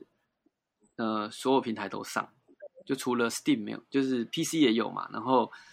呃 Console，然后除了好像除了 Switch 没有以外，其他都有。然后它可以让你像我在玩电脑的版本的时候，我是可以用键盘跟以前一样，就是用滑鼠点，然后它就到处跑，然后你就按按钮喝水什么的。然后你只要一插摇杆上去，你所有 UI 瞬间全部换成用摇杆控制的哦 UI。对对，然后它下面那一条会瞬间换掉，然后你的包包以前包包是按 I 嘛，然后它就会从旁边这样弹出来，从这边弹出来，嗯然后你就可以拖拉你要那个东西，就捡道具啊，然后就把它拉过去。然后你一插摇杆的时候，它就整个 UI 会直接换掉。即使你已经按了包包出来的时候，它会整个直接把你换掉，就是换成是符合你用的摇杆的东西。对，对，就是符合你用的东西这样子其。实讲哦，讲一个像是武器环好了，你如果换成摇杆的话，你的武器就是你要换武器的时候，你如果在玩别的射击游戏，你要换武器的时候，它就对会突然间变成一个圆形的，因为你用摇杆就可以对赶快选你要什么。对但是如果是键盘的话，它就是一个一个长条形的，你这样子选比较快。哦，对那但是这个是那我觉得呃很多时候可能也是鉴于就是我自己当时的经验，在 Ubisoft 的经验跟跟我们那个我们那个游戏我们在做的那个 project，他的那个我们的那个经验没有到这么熟练说，哦哦就是这样换这样换，可能比如说 Far Cry 他们嗯。在做，他们就已经有一个之前前几代做的那个做法，所以他们的 UI 可以可以比较好的去呃 adapt 哦，所以有一种经验的继承下来，所以他们可以很快的 adapt 这个 situation。对，然后就说哦，那你这边 UI 就这样换，这样换就好了，这样。那我当时我们做的那个是比较，就是说我们的那个美术的部分是还比较在前期发展的部分，所以那时候 UI 的整个，嗯比如说整个 style 啊或者什么的都还没有还没有非常成型。这样嗯，对啊，哦，所以你觉得最大的差别在于，就是其中一个原因就是 input 的东西不同，所以会导致你一个是你那个 spiritual 的问题，然后另外一个就是你 input 的问题，所以会导致于你很多地方会有差异，因为 console 的主机它有可能发在 PC，有可能发在 console。但是手机永远就是手机，反正你再怎么样换牌子，都还是用你的手在点而已。这个是我自己这样子工作下来，我觉得是是比较对，是比较不一样的啊、那当然，手机上就是说你能呈现的东西有限，因为它比较小，嗯所以你不嗯能给玩家。亚洲游戏比较不，亚洲游戏跟欧洲游戏比较不一样，就是亚洲游戏都是就是 biang biang biang，这边有个礼包要打开，然后那边有个有个什么任务要解，什么都很多嘛。那我我觉得是可能我们亚洲人就是比较习惯接收同时这么多资讯的，所以我们嗯像、像这边也不流行玩那种手玩那个网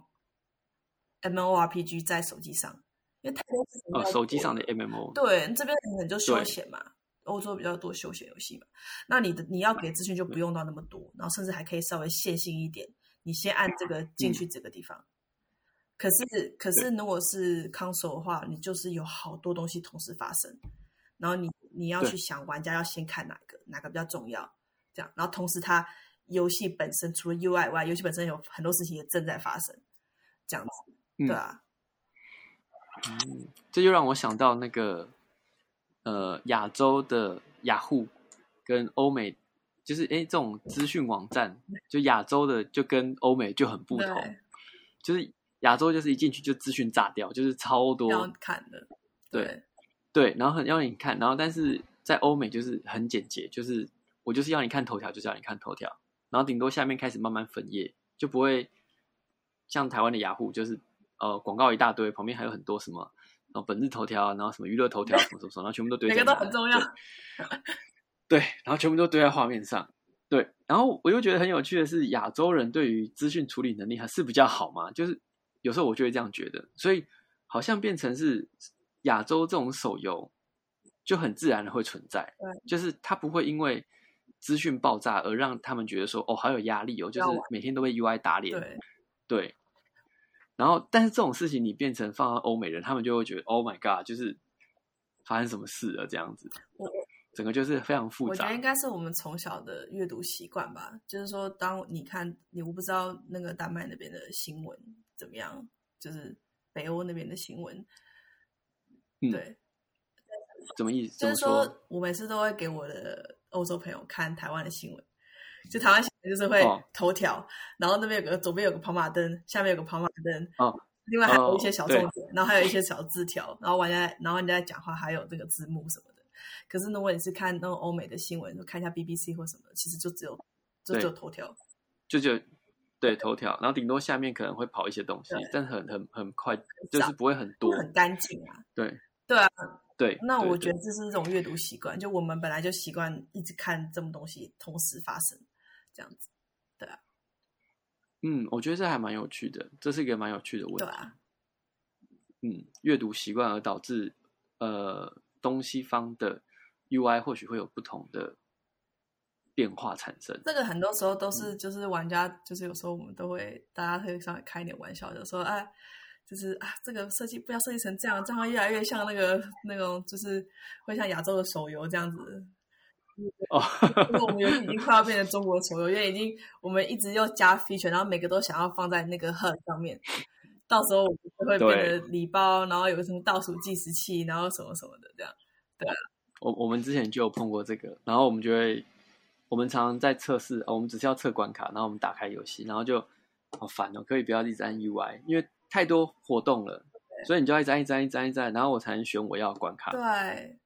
这个其实像之前的那个 Assassin's Creed，他们就是有一个很大的，就是因为虽然我刚刚讲说，其实 Game UI 没有什么，没有什么入门什么大前辈什么，可是真的在在业界在做了几个人，他们做的好话，他们就是真的是业界业界顶尖的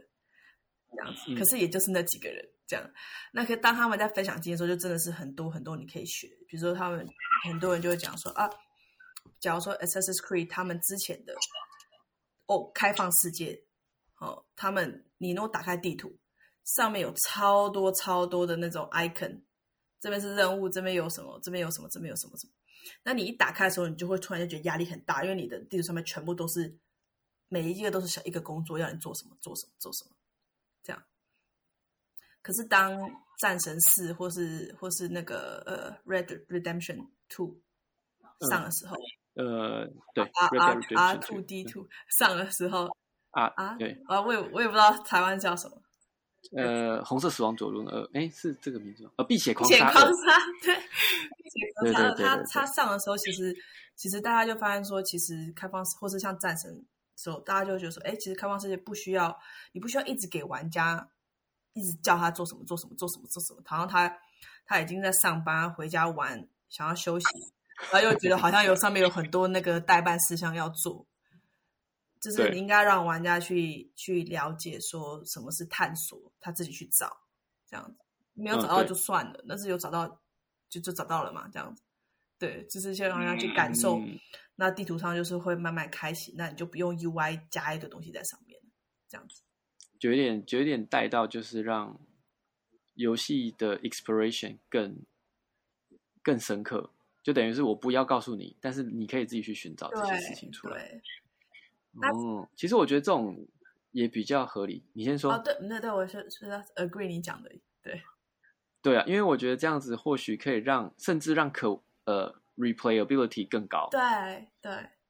对，因为他如果没有找到，然后另外一个玩家找到，或者他在他知道说有东西没有找到的时候，他就会再去回去那个地方再重新做。但是如果他一开始就知道说这里这里这里有几个任务，但是他知道说这个是 side quest，但是这个不是 main quest 的时候，他想要 speed run，他就直接一路直接到底了，他也不会去再去做这些事情。对，嗯，有趣诶。那我们讲很久了，我们讲一个半小时。我们来最后最后这一段，因为我刚刚也差不多都是这边那边，然后问了很多这样子。然后我们先，我觉得我们下一次可以再聊一些其他有关德国、欧洲这一块的东西，因为我觉得这一块对于台湾比较缺乏，尤其是台湾游戏业，其实不太容易接触到这一大块。对，像我现在在瑞典，然后回去，很多人都觉得你去瑞典是一个很奇葩事，我就是觉得就是。只是大家不，大家不了解，其实就是应该在讲瑞典。没有没有没有没有没关系，大你看，就是大家都很多都都是对于北欧很陌生，嗯，因为大家很陌生，所以很多人都会对于很多事情都不太知道。像很多人都不知道，其实瑞典是游戏强国之一，嗯，对，但他们游戏超强。像今年的那个 Xbox 的那一岁的那个 Xbox Show 里面，超多款游戏都是瑞典公司那个瑞典公司出来的，然后甚至是独立游戏都是瑞典公司出来的。对，像那个啊，那个 Minecraft 就是瑞典人做的。嗯嗯。然后很多人都会说啊，Minecraft 是瑞典人做，而且是 King 的员工。真的，King 的员工自己做的。对对对对。我刚刚又想到一个问题，就是你说你我们刚刚讨论到 UI，你最有体会的两件事就是那个 ratio 的问题，然后还有一个就是 in input 的问题。然后你们 UI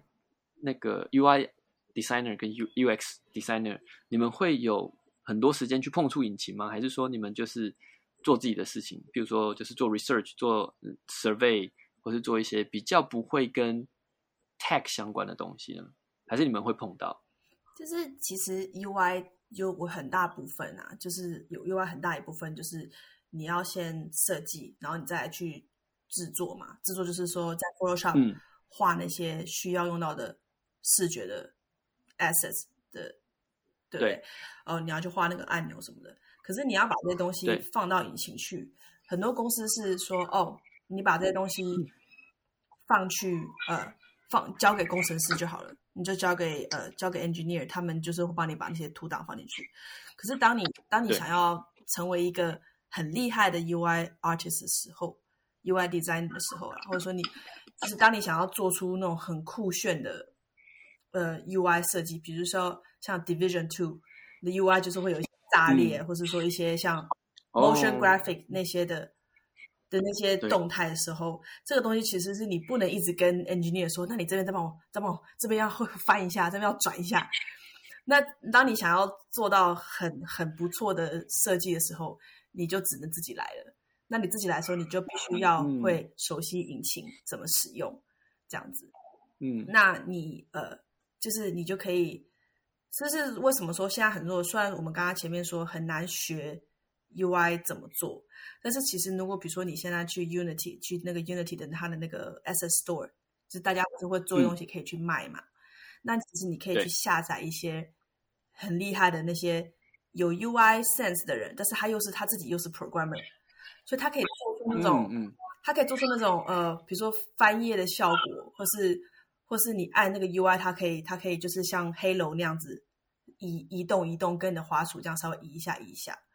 那其实这些都是。UI 在前期设计的时候，如果说你的 tag 能力有也很好的话，或是你甚至会三 D，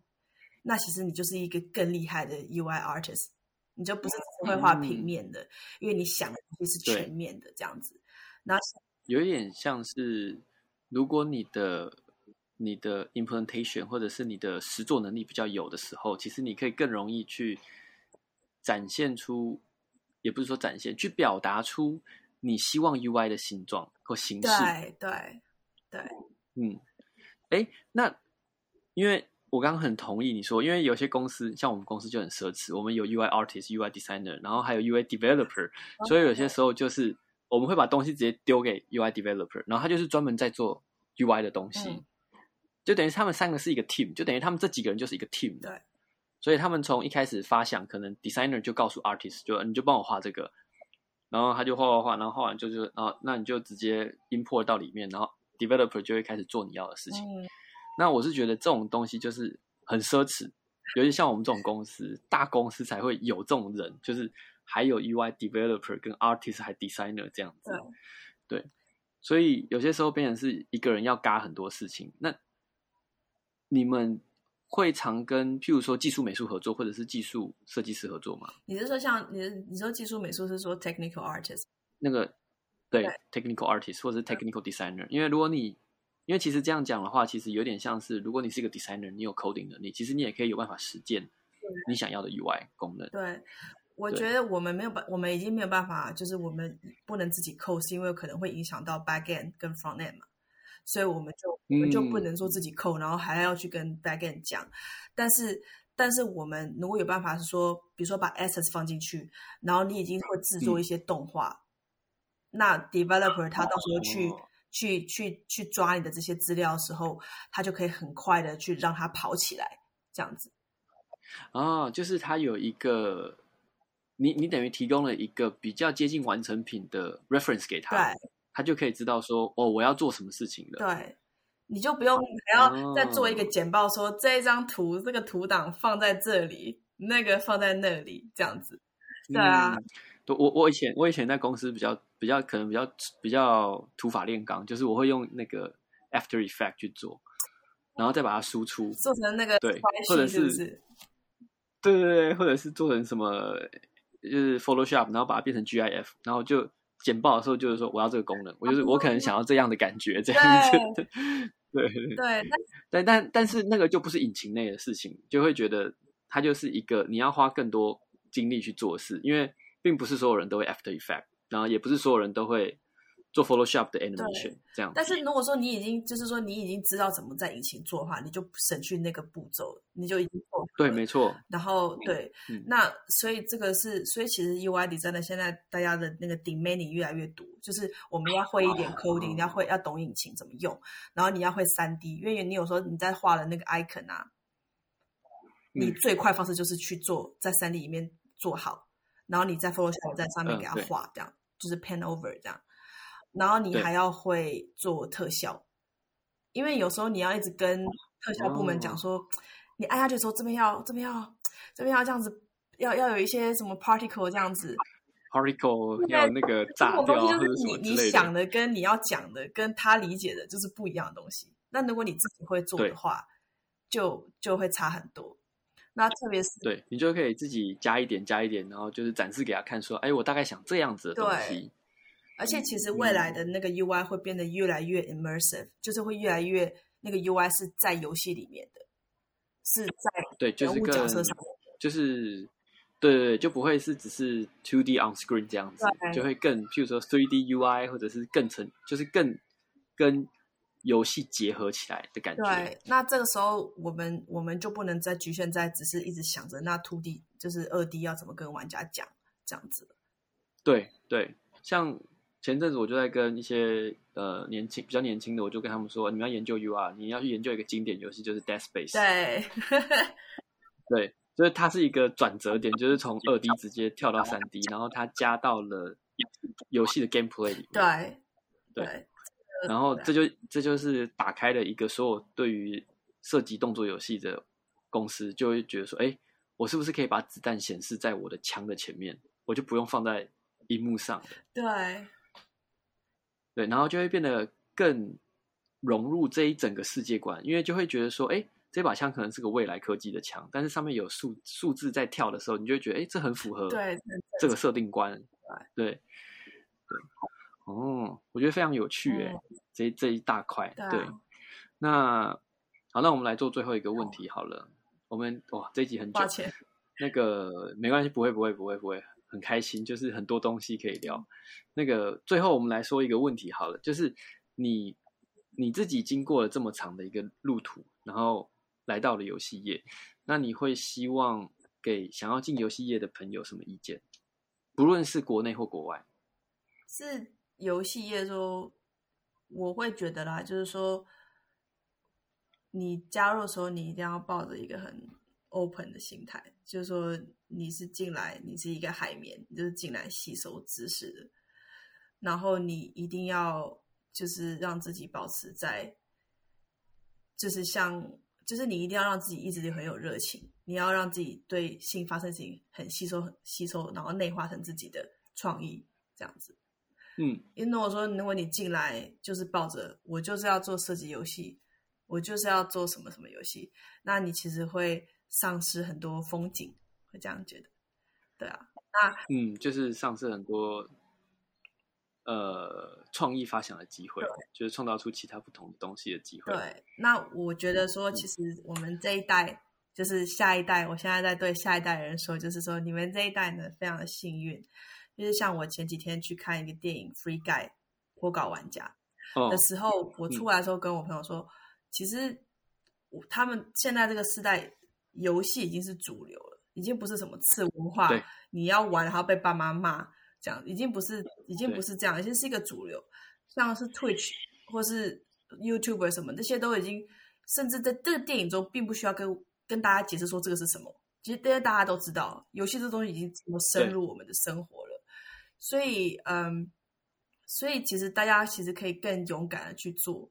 而且其实加上现在他们又很幸运，说像很多人前辈都在分享资讯，其实做进入游戏圈并没有你想象中的那么难，只要说你有找到一个，你先让自己在那个环境找到一个引路人，你就进来了，你就在里面了，这样子，对啊，就希望，嗯，我觉得你说的蛮蛮。蛮有感触的，因为我那时候在学校读书的时候，我们老师说我们是两年，然后什么专案都要，就是做很多专案。然后我们老师第一年说一个一件事情，就是这学期你要做很多个 prototype，但是我只要什么做 prototype 都可以，但是我不要看到两个东西，僵尸跟枪，我不要看到这两个。对。然后他就说你什么都可以做，但是我不管你，然后你也不要给我这射东西，就是你不要给我看到枪射击东西跟僵尸。然后后来我们那时候很不解，就是说为什么？然后后来老师有，我跟他老师比较好，他就跟我解释，他就说因为，呃，带给玩家的乐趣不是只有从枪枪跟僵尸获得的，你有无限的多的发想，可以创造出欢乐给玩家。对，对，然后就让我觉得，嗯，好像是这样吼。然后今年年初的时候，宫本茂刚好受纽约邮报采访，然后他就讲出一模一样的东西。就是他们不断，就像任天堂为什么每一次出游戏都可以惊艳很多人，或者是他们出了一个新主机就会觉得哇好酷哦，然后大家就会觉得为什么他们永远都有这么多鬼点子或者是新的想法，然后可以冲击大家的想法，这就是因为他们不断被宫本茂一直在宫本茂一直提倡这件事，就是你不是只有做打打杀杀，而且这个世界上不缺你这个打打杀杀游戏，有很多东西可以做。我我你这也想到我们教授也是讲一样的话，会不会我们是一样的教授啊？他 应该是不会啦，我应该是不会。我们老师他没有去过德国吧？不知道他有没有去演讲就不知道了。我们教授说不要有魔法森林，不要有歧视，然后然后就是不要有就是那些就是怎么讲 c u s h e 的东西，就是不要那种。哎，我觉得你我觉得这样讲起来非常，一个是非常欧式，一个是非常美式，就是。Zombie 跟枪都是就是很美式美国东西的，就是很 typical 的那种美国的剧情会出现。然后你刚刚魔法森林跟骑士就是非常欧洲 typical 感觉会出现，就是没有这些东西。那我觉得真的是我我会讲说我自己最喜欢最喜欢游戏是 Jenga，就是 Jenga 就是叠叠乐。对啊，对啊，对啊，真假的？对，就是说，就是说，当你有时候回到一个初心，说你，比如说，我觉得偶尔玩一玩桌游是好的，就是说，你玩一玩桌游，你玩一玩那种最正是小孩子在玩的，像叠叠乐什么的，对那些东西，它可以给你的刺激感，给你的那个兴奋感，其实跟打打杀杀游戏、跟枪战游戏其实是差不多的。那如果说我们能能去跳脱，像你讲的，就是说不要只做哦枪林弹雨的三 A 游戏。其实你就可以回归到游戏的本质，就是你就是 have fun。对啊，我觉得这真的是，也真的是像你讲，这任天堂的成功秘诀。他们游戏真的就是耐玩性真的是很高，对啊。哎，我们好像没有聊到桌游，我们应该也可以改天来聊一下桌，因为德国是桌游大本大本营。对，对你应该常常会三不五时，朋友就邀你说：“哎，来家里玩桌游。”反正我都会逃走，我都不玩桌游。但是，但是 有时候也会玩一些啊，比较少。对，嗯，好。那我们今天也聊蛮多的，然后我觉得有很多话题，如果就是如果听众或读者喜欢，我们觉得我们好像很有一些可以以后再来说，比如说学校啊，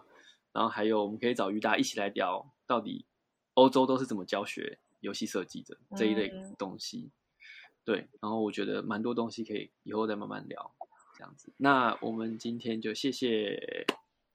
那个 Pickle，谢谢 Lucia，谢谢你。谢谢，那我们今天就到这了。嗯，好，好，拜拜，拜拜，辛苦了。